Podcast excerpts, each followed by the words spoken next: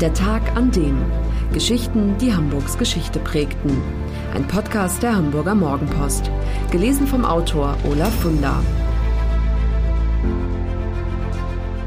Der 8. August 1914. Der Tag, an dem die Deutschen König Rudolf Manga Bell ermordeten.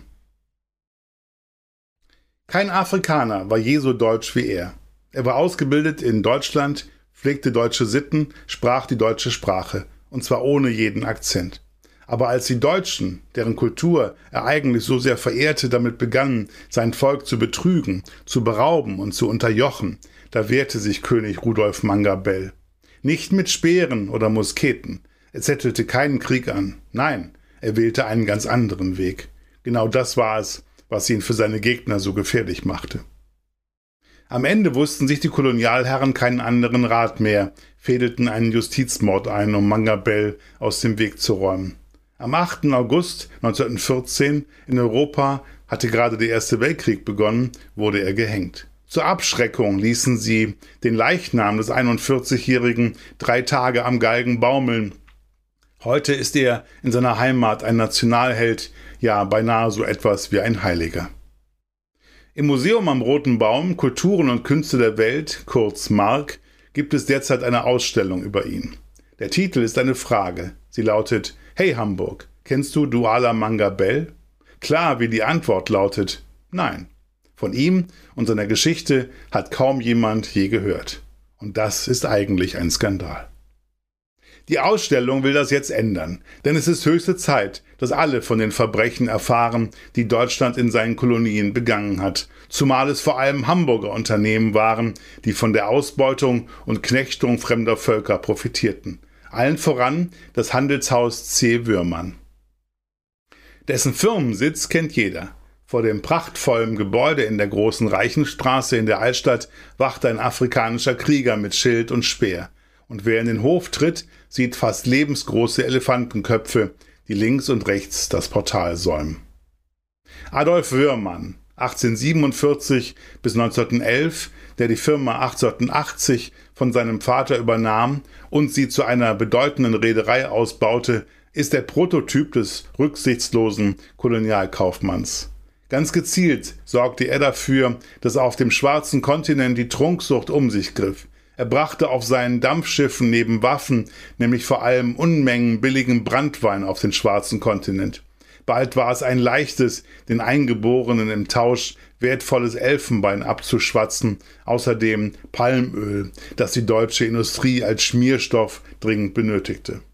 Otto von Bismarck, der eiserne Kanzler, wollte eigentlich überhaupt keine Kolonien.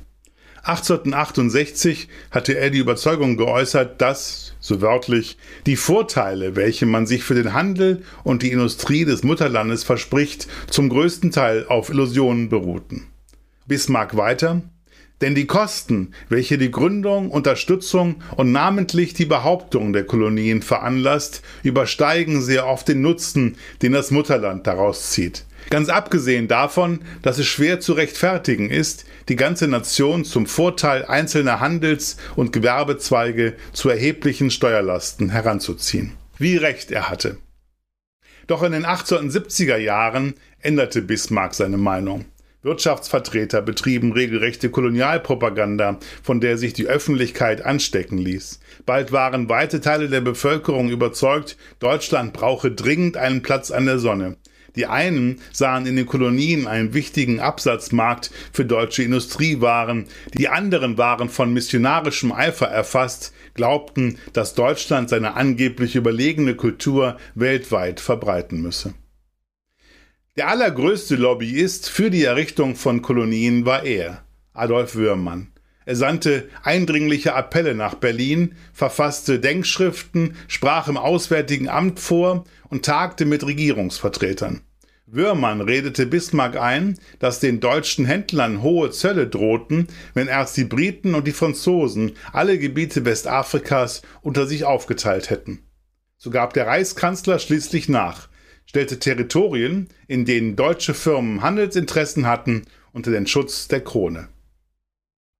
In Übersee gingen gleich darauf die örtlichen Agenten der Handelshäuser daran, die lokalen Chiefs von den Vorzügen des deutschen Schutzes zu überzeugen.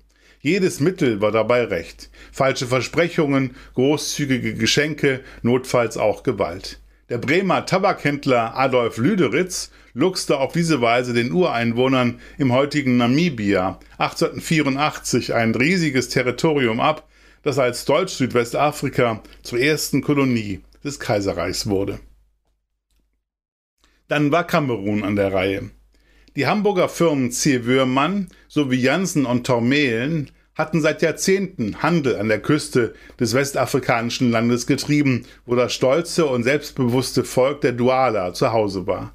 Die Ureinwohner lebten vom Zwischenhandel. Aus dem Hinterland bezogen sie Elfenbein, Kautschuk und Palmöl und tauschten es schon seit langem in den deutschen Faktoreien gegen Stoffe, Tabak, Salz und Brandwein ein. Nun aber schlugen die Vertreter der beiden Hamburger Firmen vor, die Beziehung auf eine ganz neue Grundlage zu stellen.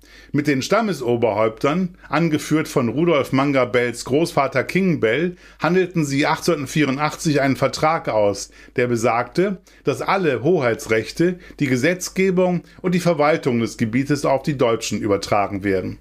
Als Gegenleistung wurde den Dualer garantiert, dass der von ihnen bewirtschaftete bzw. bebaute Boden ihr Eigentum bleiben und vor allem ihr Monopol auf dem Handel mit dem Hinterland nicht angetastet werde. Am 14. August 1884 ließ im Auftrag des Kaisers Gustav Nachtigall, Generalkonsul in Tunis, die deutsche Fahne hissen und erklärte die privaten Erwerbungen der Großkaufleute zum deutschen Schutzgebiet. Die Dualer versprachen sich einiges von diesem Schutz, vor allem Bildung und den Bau von Schulen. Doch das Einzige, was sie bekamen, war Gewalt und Unterdrückung. Denn die Fremden hatten nie die Absicht, die zugesagten Garantien einzuhalten. Im Gegenteil, die Zerstörung des Zwischenhandels war das eigentliche Ziel. C. Würmann sowie Jansen und Tormelen wollten das profitable Geschäft selbst machen, ohne mit den Dualer zu teilen. Das entsprach dem Credo von Firmeninhaber Adolf Würmann, in Afrika gelte es, so hatte er gesagt, zwei Schätze auszubeuten, die Fruchtbarkeit des Bodens und die Arbeitskraft vieler Millionen Neger. Rudolf Manga Bell war erst elf Jahre alt, als Großvater King Bell den Vertrag mit den Deutschen schloss. Der Junge lebte ein privilegiertes Leben, besuchte in Kamerun die deutsche Regierungsschule und lebte ab 1891 für fünf Jahre als Pflegekind bei der Lehrerfamilie Österle in Aalen in Württemberg, wo er Deutsch lernte und für sein Leben geprägt wurde. 1897 kehrte er nach Kamerun zurück, nahm sich eine Frau, wurde König und ein erbitterter Feind der Kolonialherren. Inzwischen waren die Deutschen weit ins Hinterland vorgedrungen. Stellte sich ihnen jemand in den Weg, führten die Schutztruppen brutale Strafexpeditionen durch. Besonders übel erging es den Angehörigen des Bakoko-Stammes. Viele hundert wurden nach kurzer Gegenwehr niedergeschossen, viele Weiber und Kinder niedergehauen, so ein Zeitzeuge. Fast alle deutschen Soldaten brachten sich als Souvenir einen abgeschlagenen Bakoko-Schädel mit. Mit schier unfassbar tiefer Verachtung traten sowohl deutsche Militärs als auch deutsche Kolonialbeamte den Einheimischen gegenüber. Die Dualer seien das faulste, falscheste und niederträchtigste Gesindel, schrieb Jesko von Puttkammer, ab 1895 Gouverneur. Er war der Meinung, es wäre besser gewesen, sie bei der Eroberung des Landes entweder auszurotten oder sie wenigstens außer Landes zu bringen. Ganz so behandelte er sie auch. Unter von Puttkammer nahmen Zwangsarbeit und willkürliche Verhaftungen zu, sogar gegen Häuptlinge ließ er die entwürdigende Prügelstrafe anwenden. Als er 1910 Otto Gleim Gouverneur wurde und den Plan ersann, eine Stadt nur für Europäer zu gründen und aus dem fraglichen Areal alle schwarzen Einwohner zu vertreiben, da war das Maß voll. Nun begann Rudolf Manga Bell damit, Widerstand zu leisten, aber auf eine Weise, wie es noch keine Kolonialmacht zuvor erlebt hatte. Denn seine Waffe war nicht das Gewehr, nicht der Speer, sondern das Wort. Der König kannte die deutschen Gesetze genau, vertraute auf die deutsche Justiz, also schickte er Eingaben und Petitionen nach Berlin, in denen er auf die Einhaltung der Verträge pochte.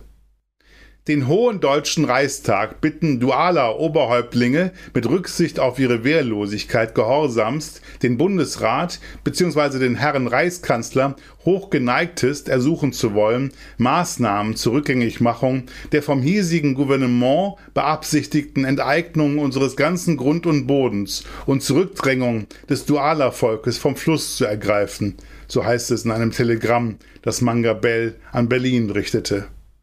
Als das nichts fruchtete, startete der König eine regelrechte Kampagne. Er formulierte eine ausführliche Eingabe an den Reichstag und entsandte 1912 seinen Sekretär Adolf Ngozo Din in die Reichshauptstadt. Der fand Gehör, insbesondere bei Journalisten, Rechtsanwälten und bei regierungskritischen Sozialdemokraten. Auch die Presse griff das Thema auf. Das Berliner Tageblatt veröffentlichte den Text eines in Kamerun lebenden Deutschen, der den Rücken eines ausgepeitschten Menschen so beschrieb: Rohes, gehacktes Beefsteak ist nichts dagegen. Und im Reichstag reichte SPD-Urgestein August Bebel zur Veranschaulichung der Brutalität der deutschen Schutztruppen eine Flusspferdpeitsche herum. Das alles blieb nicht ohne Wirkung. Der Reichstag rügte die Behördenwillkür in Kamerun aufs Schärfste und setzte die Enteignungen aus, jedenfalls vorläufig. Aber dann gelang es Wilhelm Solf, dem Chef des Reichskolonialamtes, die Glaubwürdigkeit von Mangabell mit einem Trick zu erschüttern. Solf legte ein Telegramm vor, wonach König Njoya aus Westkamerun bestätige, dass Mangabell ihn zur Revolte gegen die Deutschen angestachelt habe. Zum Plan gehöre auch, Frankreich und England um Unterstützung gegen die Deutschen zu bitten, hieß es. Das wäre Hochverrat. Später stellte sich zwar heraus, dass der Beschuldigte nie mit Njoya gesprochen hatte, aber das gefälschte Telegramm, dessen Absender nie identifiziert werden konnte, erfüllte seinen Zweck. Mangabell und sein Sekretär Adolf Ngozo Din wurden in Douala vor Gericht gestellt. Das Verfahren eine Farce. Kein unabhängiger Richter, kein richtiger Verteidiger, keine echten Beweise. Niemand schien es für nötig zu befinden, König Njoja, immerhin der wichtigste Belastungszeuge, persönlich zu vernehmen. Wozu auch? Das Urteil stand ja bereits fest. Noch am selben Tag, nachmittags gegen 17 Uhr, wurden die beiden Männer vor dem Gerichtsgebäude hingerichtet. Unschuldiges Blut hängt hier auf, soll Mangabell seinen Henkern zugerufen haben, in deutscher Sprache. Umsonst tötet ihr mich. Verdammt seien die Deutschen, ihr werdet Kamerun niemals besitzen. Der Justizmord an Mangabell war nicht das einzige Verbrechen, dessen sich Deutsche in den Kolonien schuldig machten. Bei weitem nicht. Und immer wieder hatte Würmann seine Finger im Spiel. 1889 ging er in Kamerun mit einer Privatarmee gegen die Malimba vor, die seine Handelsniederlassung auf ihrem Gebiet nicht duldeten. Etliche Dörfer in Kamerun und Togo ließ Würmann plündern und die Gefangenen als Zwangsarbeiter auf seinen Plantagen schuften. Als sich 1904 nach Jahren der Ausbeutung und Erniedrigung die Völker der Herero und der Nama erhoben, schickte Berlin 15.000 Mann nach Deutsch-Südwest, um den Aufstand niederzuschlagen. Auch hier war es wieder Würmann, der den größten Profit machte denn dessen Würmannlinie, inzwischen die größte Privatreederei der Welt, hatte das Beförderungsmonopol. Die Schutztruppen erreichten also ausschließlich auf seinen Schiffen das Einsatzgebiet, was dem Handelshaus natürlich riesige zusätzliche Gewinne bescherte. Die Zeche zahlten die Eingeborenen. Geschätzt wird, dass 45.000 Herero und Nama starben, und zwar vor allem, weil Generalleutnant Lothar von Trotha den sogenannten Vernichtungsbefehl erteilte. Überlebende wurden in die Wüste zurückgetrieben, wo sie elend verdursteten. Ein Jahr danach sollte es noch schlimmer kommen. Beim Maji-Maji-Aufstand in Ostafrika starben schätzungsweise 100.000 Menschen. Die meisten Opfer verhungerten, weil die deutschen Soldaten überall verbrannte Erde hinterließen. Sie zündeten Dörfer und Felder einfach an. Mehr als 100 Jahre sind vergangen, seit infolge des Ersten Weltkriegs das deutsche Kolonialreich zusammenbrach. Aber trotz dieser langen Zeit hat Deutschland noch immer kaum damit begonnen, sich mit seiner Kolonialgeschichte auseinanderzusetzen. Es ist unfassbar, aber bis 2020 mussten Herero und Nama warten. Erst dann war die Bundesregierung bereit, den Völkermord an ihren Stämmen anzuerkennen. Und dabei stellte sich das Auswärtige Amt auch noch ungeschickt an. dass Entschädigungen in Form zusätzlicher Entwicklungshilfe an die Regierung in Windhoek fließen und die beiden betroffenen Volksgruppen nichts erhalten sollen, hat zu viel Unverständnis geführt. Und auch in Kamerun wird die Geduld der Menschen sehr auf die Probe gestellt. Seit 107 Jahren wartet die Bevölkerung des westafrikanischen Landes nun schon darauf, dass Deutschland Robert Manga Bell, ihren Volkshelden, rehabilitiert. Endlich soll Berlin eingestehen, dass ihr König unschuldig hingerichtet, er das Opfer eines Justizmordes wurde. Dass das nicht längst geschehen ist, ist ein Skandal.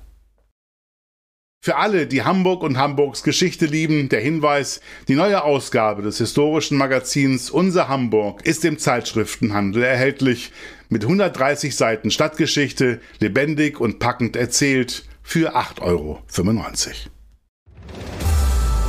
Das war der Tag an dem Geschichten, die Hamburgs Geschichte prägten. Eine neue Folge lesen Sie jeden Sonnabend in Ihrer Mopo und hören wöchentlich einen neuen Podcast. Noch mehr Historisches aus Hamburg, wie zum Beispiel das Buch zu dieser Serie oder die Magazine Unser Hamburg, finden Sie auch online in unserem Mopo-Shop unter www.mopo-shop.de.